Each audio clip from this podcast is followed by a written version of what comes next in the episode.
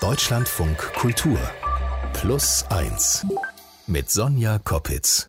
Keine leichte Kost heute. Ich sag's, wie es ist. In unserer Geschichte der Woche geht es heute um nicht weniger als eine Klitoris-Amputation. Aber eigentlich geht es dabei natürlich auch um so viel mehr. Es ist die Geschichte von Mariam Sor und erzählt wird sie uns von meiner Kollegin Stefanie Kowalewski, zugeschaltet aus Düsseldorf. Hallo Stefanie. Hallo Sonja.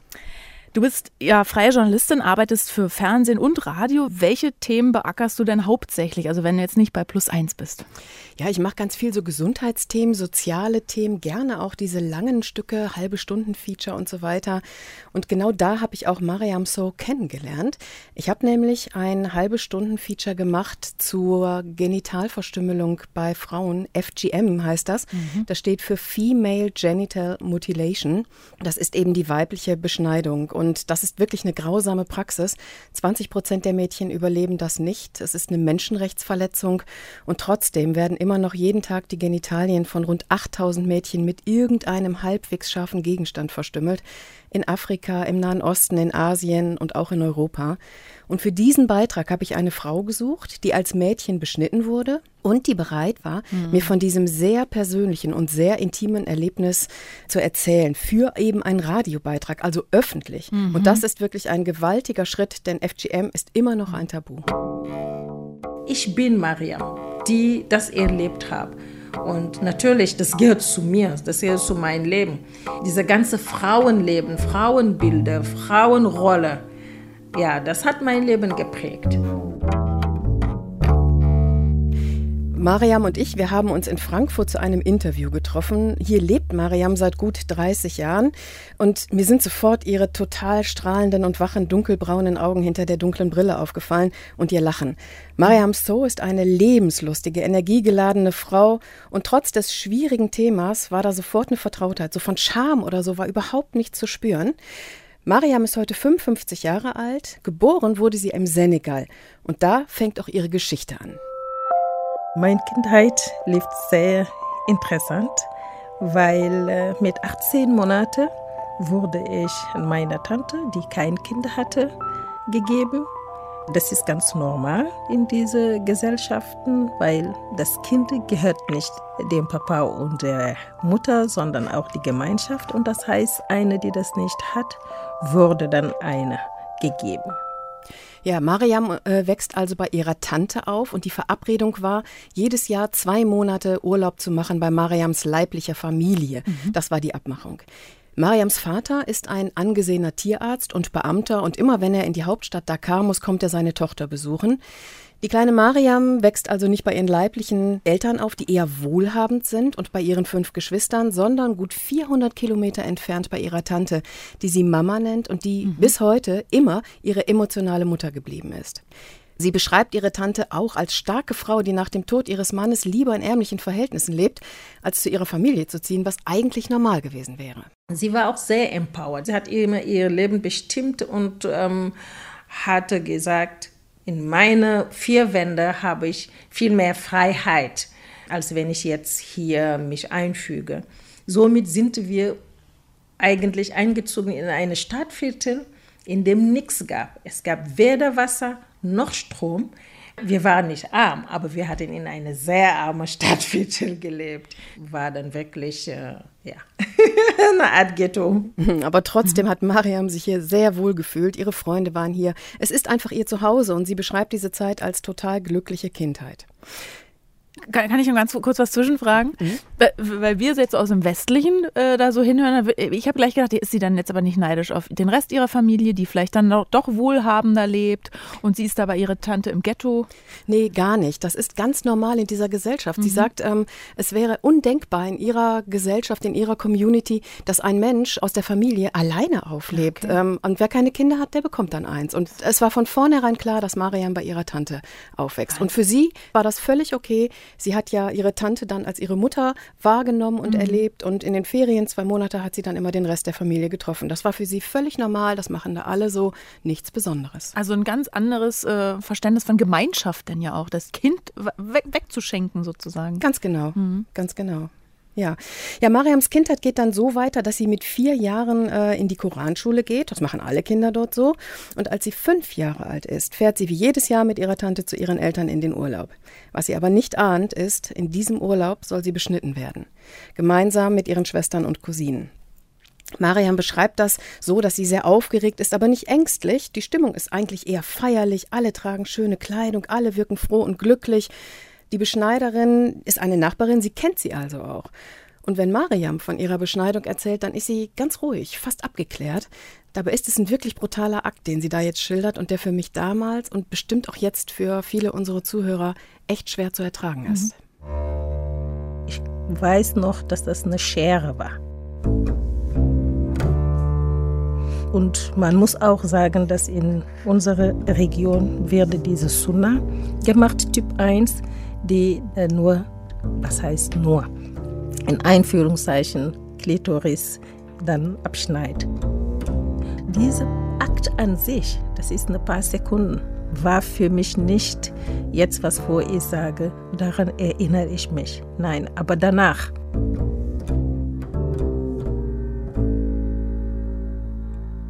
Ja, danach, in der Zeit, muss sie sich eben zur Desinfektion dieser offenen Wunde immer wieder in Salzwasser setzen jedes Mal, wenn es geblutet hat oder wehgetan hat, war ich dann in diesem Bad.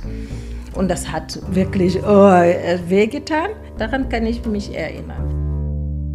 Ja, schwer zu verkraften. Ja, das ist wirklich, das ist total viel Holz, Stefanie, auf einmal. Ich möchte mal kurz zurück. Also sie war fünf, ja, äh, mhm. äh, will eigentlich oder soll, wie immer, fährt sie in die Ferien zu ihren leiblichen Eltern ich habe jetzt noch gar nicht so richtig kapiert, wusste sie, was auf sie zukommt, weil eben das ist Tradition und wenn man fünf ist, dann wird es so gemacht und sie war da irgendwie darauf vorbereitet.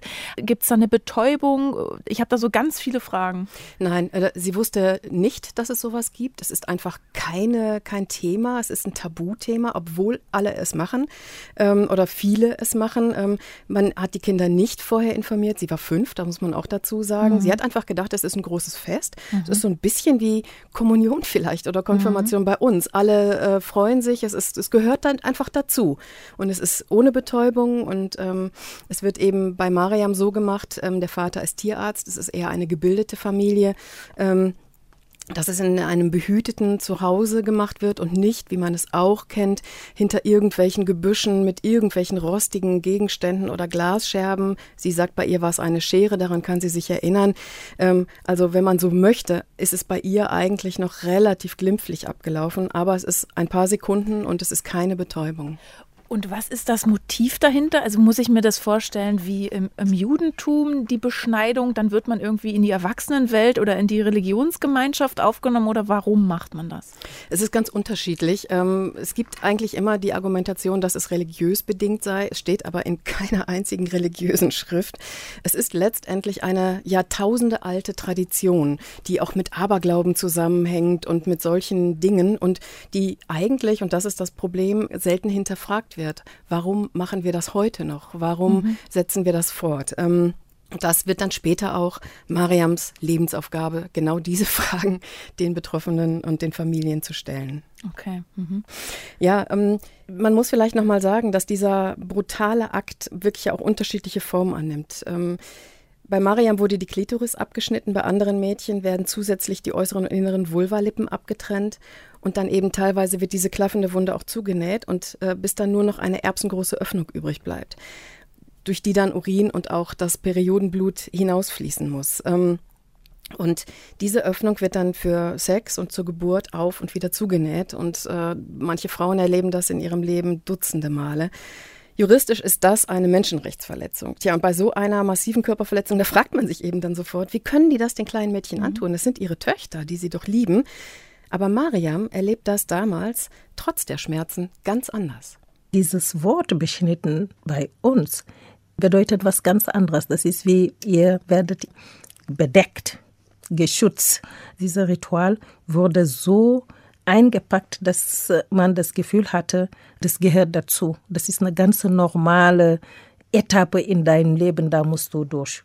So wurde das verkauft, so hatten wir das auch in dem Moment erlebt. Ich glaube, dieser psychologische Part äh, von dieser Akte hat uns ähm, schon das Gefühl gegeben, die machen alles richtig. Das ist normal.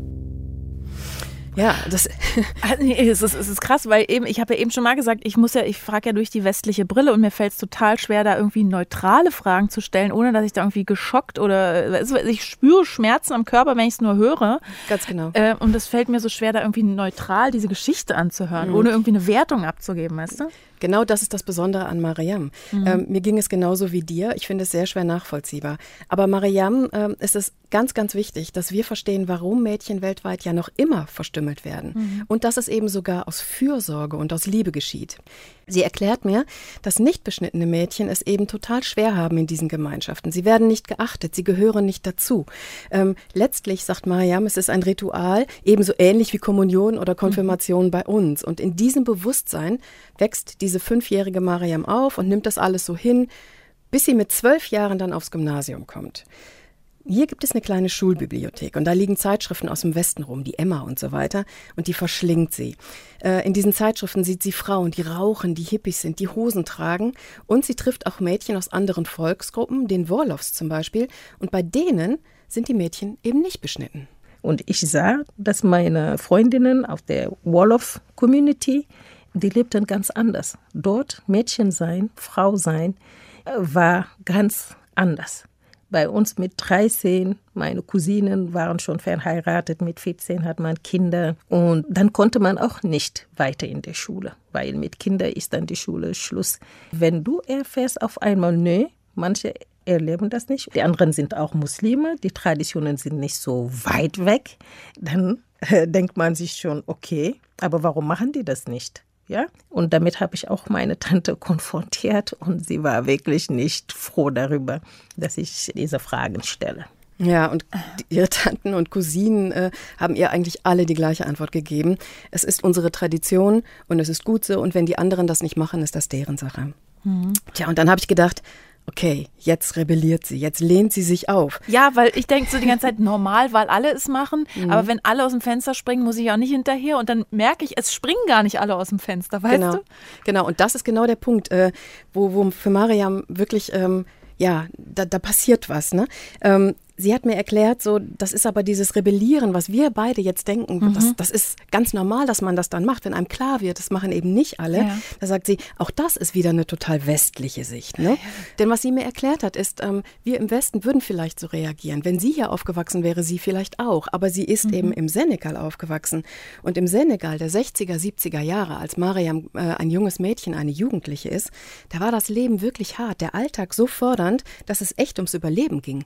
Und Rebellion Religion muss man sich eben erst dann auch mal wirklich leisten können. Ne? Mhm. Und dennoch gehen ihr diese Fragen nicht aus dem Kopf. Es gärt praktisch in ihr. Da hat das wirklich gefunkt, dass ich dachte, okay, wenn wir das nur erleben, dann muss ich verstehen, warum. Und diese Hinterfragen ist schon eine Basis schon für meinen lebenslänglichen Kampf. Ich war sicher, ich muss irgendwie mich positionieren. Was will ich? Welche Frau möchte ich werden? Will ich heiraten, Kinder haben? Will ich die Schule? Diese Handlungsfähigkeit. Ich sah meine Cousinen, die nie irgendwas entschieden haben.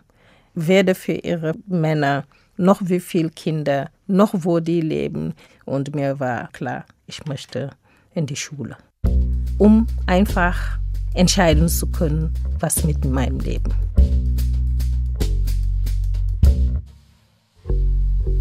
Eben haben wir schon gehört, äh, Stefanie, dass Mariam gesagt hat, ich, ich, muss verstehen, warum das so ist, warum diese Tradition, das ist irgendwie eine Basis für ihren Lebenskampf geworden, hat sie gesagt. Also was macht das mit ihr, diese Erkenntnis? Also man muss sich klar machen, Mariam ist da ungefähr zwölf, ähm, Anfang der Pubertät und sie fängt an, sich Fragen zu stellen. Wie will ich leben? Ähm, wie, wie will ich als Frau leben? Und ihr wird klar, ähm, dass sie eben ja keine Frühverheiratung will und dass sie studieren will dass sie selbstbestimmt ihr Leben machen will und sie fängt eben wirklich an, die Dinge zu hinterfragen.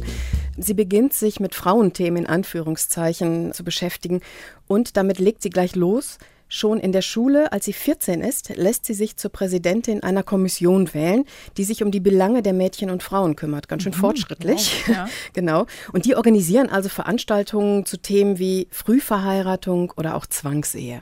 Ich wollte das machen. ich konnte nicht diese ganzen Themen allein für mich. Ich hatte diese Bedürfnis gehabt, ich muss das mit anderen teilen. Und ich habe gewonnen. Das hat mir auch schon eine Plus gegeben, dass ich, wow. Und an dem Tag habe ich auch eine Rede gehalten, was ich auch von mir nicht erwartet habe, dass ich das kann. Ja, das war super für ihr Selbstbewusstsein in dieser Situation. Ja, und unterm Strich entscheidet sie dann für sich selbst, erstmal nicht wie ihre Cousinen zu leben und zu heiraten, Kinder zu kriegen, sondern sie will Abitur machen und sie will studieren. Ihre Tante und auch ihre leiblichen Eltern unterstützen sie dabei, denn Bildung ist äh, auch für Mädchen in dieser Familie wirklich ein hoher Stellenwert. Mhm. Also beginnt sie nach dem Abitur äh, in der Hauptstadt Dakar BWL zu studieren. Dann kommt es dort. Ausgerechnet BWL. ja, genau, ausgerechnet BWL. Vielleicht hat sie gedacht, ähm, es ermöglicht ihr äh, am meisten dieses selbstbestimmte Leben mhm. nachher, mhm. ähm, in, wenn sie sich mit Finanzdingen gut auskennt. Dann kommt es aber äh, in, im Senegal, in Dakar zu Unruhen und die Unis sind monatelang geschlossen. Man weiß nicht genau, wie es weitergeht. Ganz viele verlassen das Land in dieser Zeit, gehen nach Europa. Welches Jahr? Das war so 70er? Das ist äh, 1989. Ah, okay. Wir mhm. sind so Ende mhm. der 80er mhm. Jahre jetzt. Ne? Ähm, Mariam geht dann auch. Über Umwege gelangt sie 1989 dann aber eher zufällig nach Deutschland. Ein Cousin lebt hier. Genauer gesagt landet sie dann in Frankfurt am Main mit einer kleinen Tasche, jeder Menge Neugier und ordentlich Respekt vor diesem fremden Land, vor dieser fremden neuen Welt. Und der Anfang ist echt schwer. Frankfurt gefällt ihr überhaupt nicht. Es ist November, es ist kalt, ihr fehlen die afrikanischen Geräusche auf der Straße, die Stimmen, die Gewürze, das Essen schmeckt fad, das Leben auf der Straße, all das fehlt ihr. Und sie muss das allererste Mal in ihrem Leben alleine in einem Zimmer schlafen. Das Wasser mit Kohlensäure konnte ich nicht trinken. Schwarzes Brot konnte ich nicht essen. Und meine Tante hat gesagt, wenn du Wasser und Brot hast, kannst du überall leben. Die beiden Sachen konnte ich nicht essen. ich habe nur geheult. Ich habe gedacht, oh mein Gott, was habe ich getan? Ja, was oh Mann, sie, erzählt es mit dem Lachen und mit diesem Klischee vom deutschen Brot. Ah, das ist, ja, das ist aber tragisch, weil sie, auf, sie will eigentlich gerade anfangen, selbstbestimmt zu leben. Dann hauen ihr die Unruhen das Studium kaputt und sie muss das Land verlassen und nach Frankfurt am Main. Genau. Und da hilft ihr eigentlich wieder mal so diese afrikanische Tugend, manche Dinge, die man sowieso nicht ändern kann, erstmal hinzunehmen mhm. und doch auch nach anderen Wegen zu suchen. Quasi immer so dieses einen Fuß vor den anderen setzen. Langsam, aber beharrlich. Ehrlich gesagt, das waren harte Zeiten. Trotzdem habe ich das so angenommen und habe das mit Humor genommen. Was konnte ich denn machen? Dann habe ich direkt angefangen, Deutschkurs zu machen und äh, gleichzeitig ein bisschen hier geputzt, Drecklocks gemacht, weil ich durfte auch nicht arbeiten und so. Und im Februar gab es einen Test für Deutschkurs an der Uni. Und glücklicherweise, das habe ich bestanden. Ja, und dieser Deutschtest an der Uni, der bestandene, das ist ein total wichtiger Schritt auf ihrem Weg in ein selbstbestimmtes Leben hier in Deutschland. Sie kann jetzt nämlich studieren, beginnt mhm. wieder mit BWL, wechselt dann aber zu Soziologie und Pädagogik, weil sie sagt, das ist viel näher am Menschen. Mhm. Und sie promoviert sogar zum Thema reproduktive Gesundheit und Bildung als Schlüssel zur Familienplanung.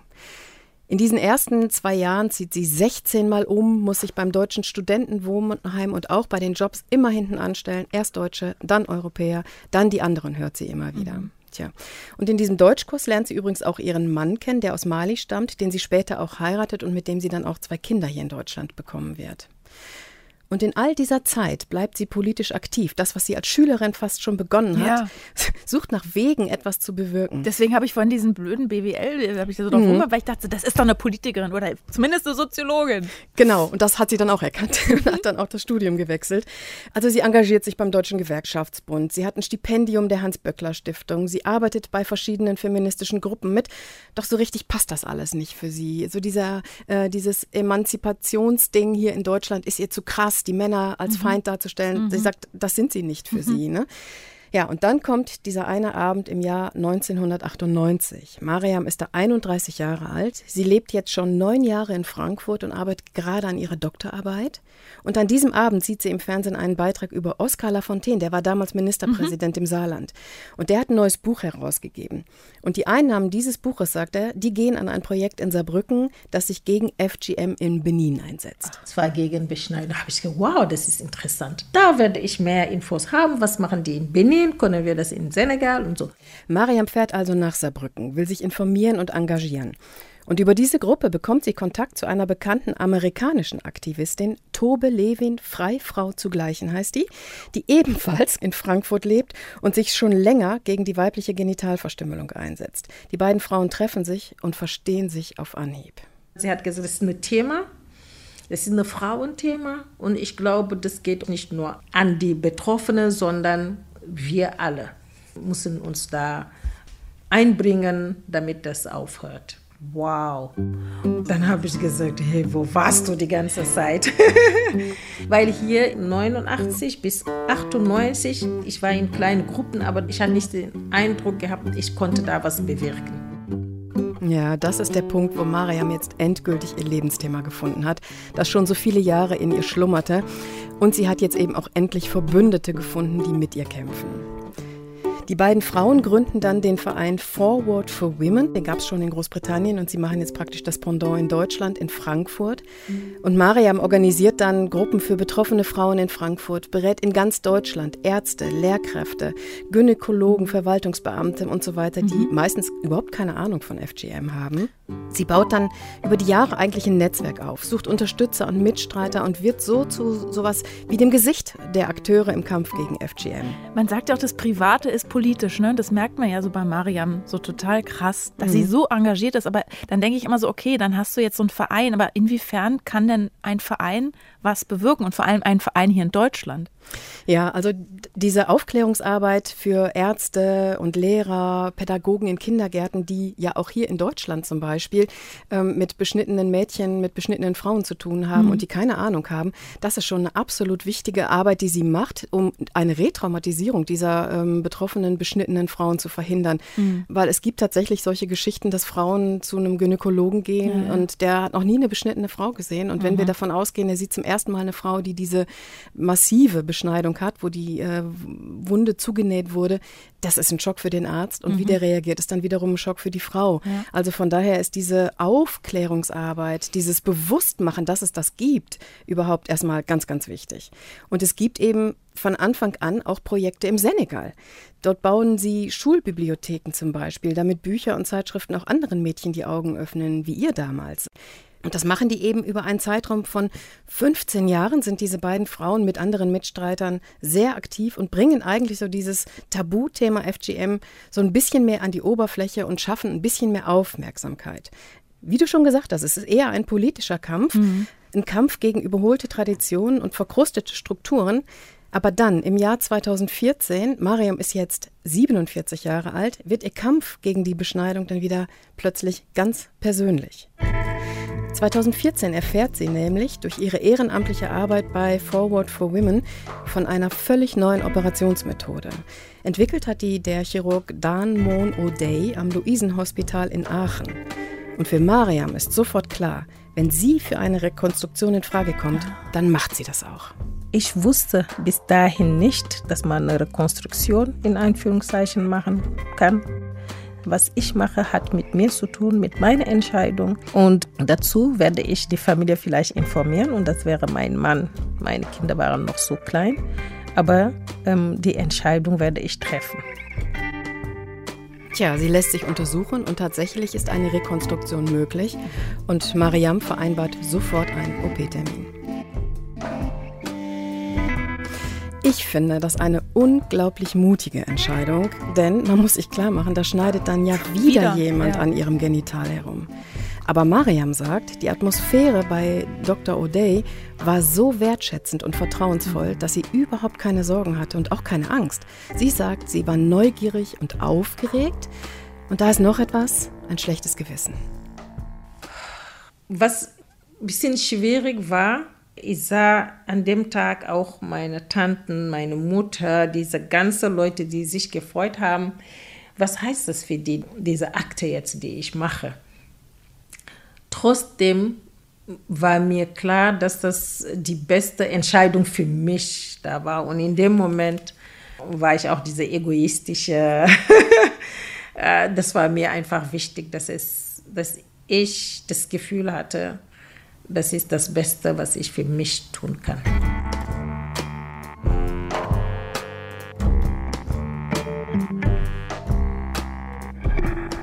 Von Mariam kann man ja auch total lernen, so Dinge, wie wir sie kennengelernt haben, so hinzunehmen, es ist, wie es ist. Ne? Und dann kommt sie nach Deutschland und findet sich so mit, Situ mit den schlimmsten Ausnahmesituationen zurecht und nimmt es so an. Aber diese eine Sache will sie halt trotzdem angehen. Ganz genau. Mhm. Und trotzdem ist da dieses schlechte Gewissen. Es hat mhm. für sie so ein bisschen was von Verrat. Ähm, denn sie verabschiedet sich damit ja endgültig von der Tradition äh, und kündigt diesen sozialen ja. Pakt, wie sie es ja genannt hat, der ja so etwas ist wie, ja, ich sag mal so, der Kit in ihrer Familie. Ne? Und den sie bis zu einem gewissen Punkt ja auch irgendwie verstanden hat. Genau, ne? genau, genau.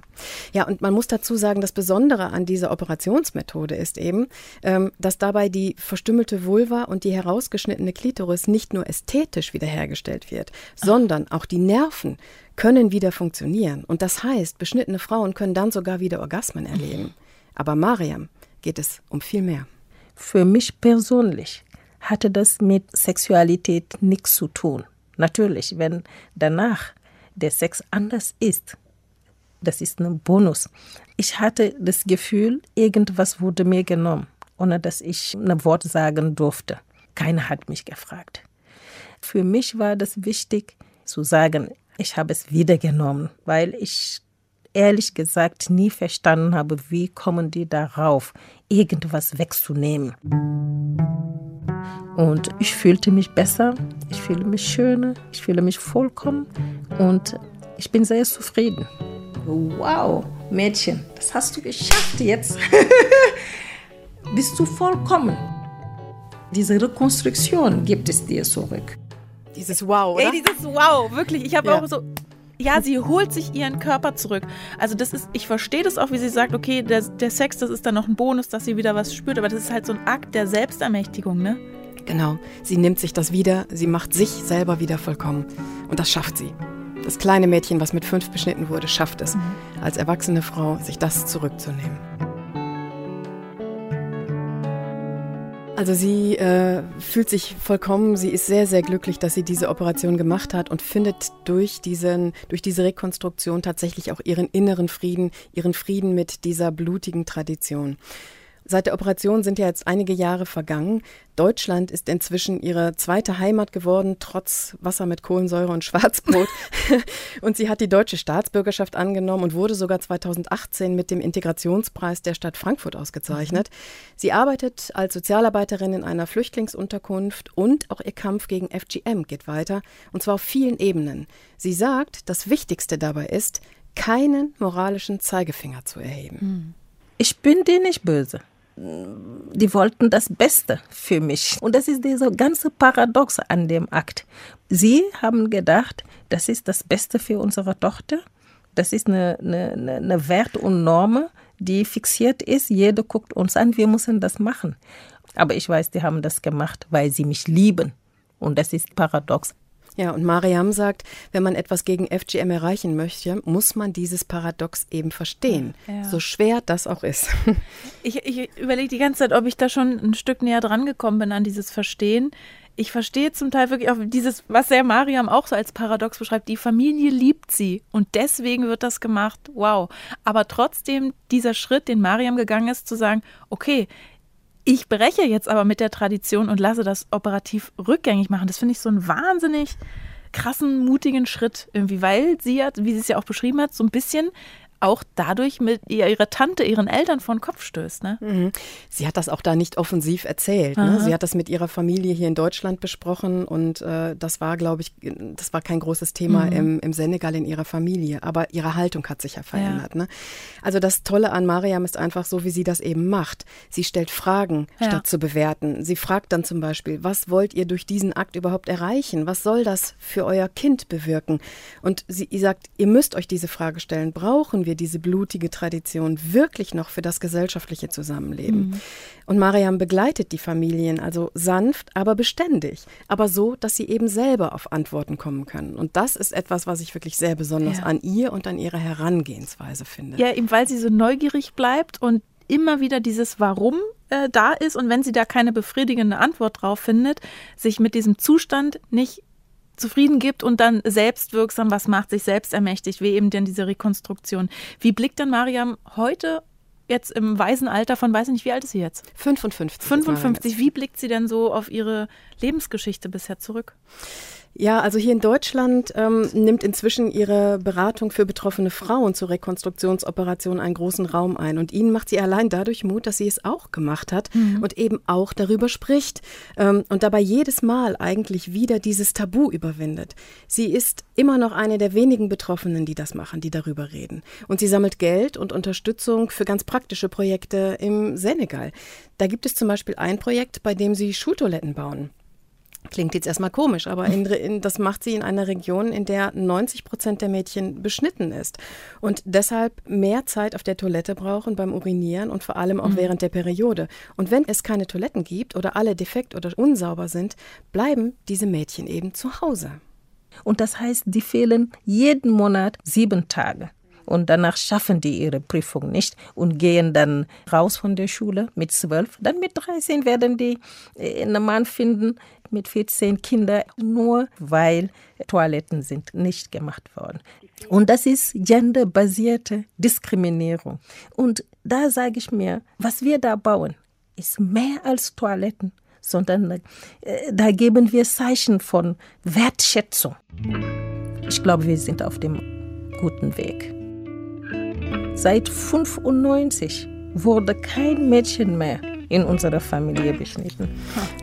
Und dieses Empathische, was man raushört mhm. bei Mariam, das ermöglicht ihr eben auch Menschen Zugang zu diesem echt schwierigen Thema ähm, zu ermöglichen, die sonst vielleicht eher abwinken würden. Was hast du denn aus dieser Geschichte mitgenommen? Was hat dich berührt, besonders beeindruckt? Ich meine, die ganze Geschichte ist beeindruckend. Mhm. Also das, was mich wirklich tief beeindruckt hat, ähm, ist, dass für Mariam trotz diesem harten Leben ähm, für sie das Glas immer halb voll ist mhm. und nicht halb leer. Ich glaube, da können wir uns ähm, schon an der einen oder anderen Stelle was von abschneiden. Ja. Und dabei schafft sie es sogar noch, sich auch noch für andere Menschen einzusetzen und sich da nicht ganz so wichtig zu nehmen. Ähm, und was mir schwer imponiert, ist, dass es eben sie immer mit Verständnis arbeitet, statt mit dem erhobenen mhm. Zeigefinger. Ähm, und dass sie eben Betroffenen hilft, ihre eigenen Lösungen zu finden. Ich glaube, ein Leben ist immer mit Plus und Minus.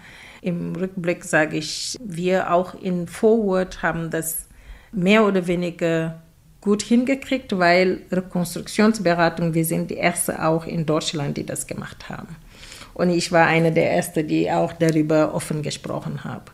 Und allein dieses Signal zu senden an diese Frauen, dass was anderes möglich ist, ist ein großer Erfolg. Bist du stolz auf dein Leben? Ich bin sehr stolz auf mein Leben. Ja. da lacht sie. Vielen Dank, Stefanie Kowalewski, dass du uns diese empowernde Geschichte von Mariam So erzählt hast. Sehr, sehr gerne. Und wenn auch Sie Ihre Lebensgeschichte oder eine Herausforderung Ihres Lebens mit uns teilen wollen, dann schreiben Sie uns gerne eine E-Mail an plus1.deutschlandradio.de.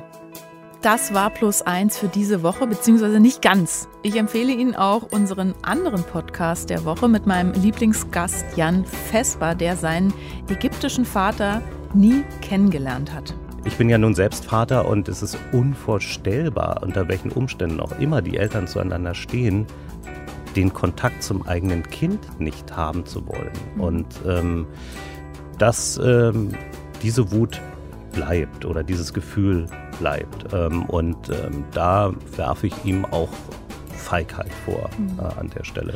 Zum Schluss noch liebe Grüße an Plus 1 Hörerin Monika. Die habe ich letztens auf einer Hochzeit kennengelernt. Der Bräutigam, der hat einen Tattoo-Laden und deswegen konnte man sich auf der Feier tätowieren lassen. Und dreimal dürfen Sie raten, das hat Monika gemacht. Monika ist 69, wie ich später erfahren habe. Und da kam sie zu mir an und hat gesagt, bist du Sonja Koppitz von Plus 1? Ich höre euren Podcast so gerne zum Einschlafen. Ich habe das mal als Kompliment aufgefasst und äh, wünsche in diesem Sinne schöne Träume, Danke fürs Zuhören. Bis bald. Tschüss.